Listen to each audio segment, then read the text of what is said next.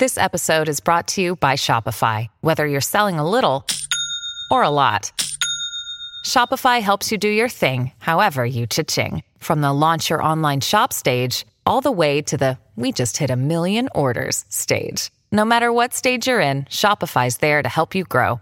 Sign up for a $1 per month trial period at shopify.com slash special offer, all lowercase. That's shopify.com slash special offer.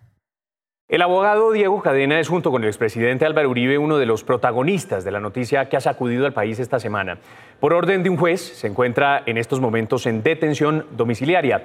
Abogado Diego Cadena, gracias por aceptar esta entrevista exclusiva con RCN. Muchas gracias, José Manuel, y todas las personas que nos acompañan en este momento. Abogado, hablemos de uno de los eh, testigos eh, que lo enredan a usted y que enredan, por supuesto, al expresidente Álvaro Uribe, Carlos Enrique Vélez. Siete, diez o doscientos millones de pesos. Hay discrepancias entre lo que dicen los testigos, lo que dice usted y lo que dice la fiscalía que se le dio a ese ex paramilitar Carlos Enrique Vélez. Pero la pregunta es, ¿de qué bolsillo salía esa plata y cuánto finalmente le pagó usted, abogado? Bueno, fue un poco más de siete millones de pesos y salió de mi bolsillo yo no iba a llamar al doctor Uribe a informarle que le iba a poner un giro a un señor de 100 mil o de 200 mil pesos. O sea, yo, no, soy ese tipo de, de abogado que reportan esos detalles. Primero, siempre se obró dentro del marco de la Constitución y la ley. Algunas, la Fiscalía se ha preguntado, pero ¿cómo le van a dar viáticos a un preso?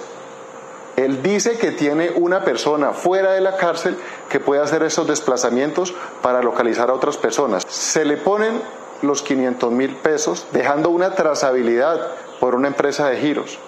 Y días después aparece un testigo y da una información relevante.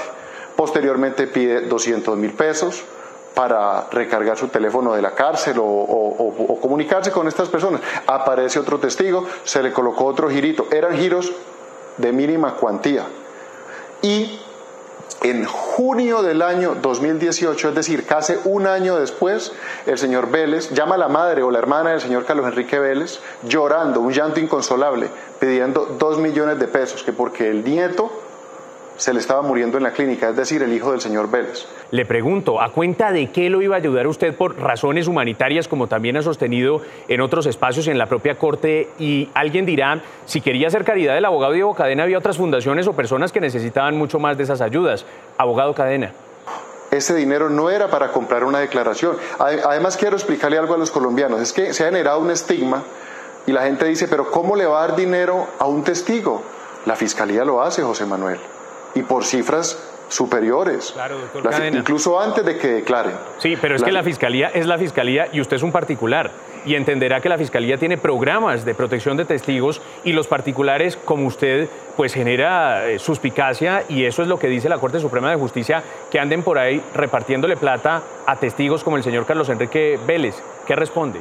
Estamos en igualdad de armas, la fiscalía y la defensa. Y el Código General del Proceso también permite subsidiar estos gastos y estos viáticos.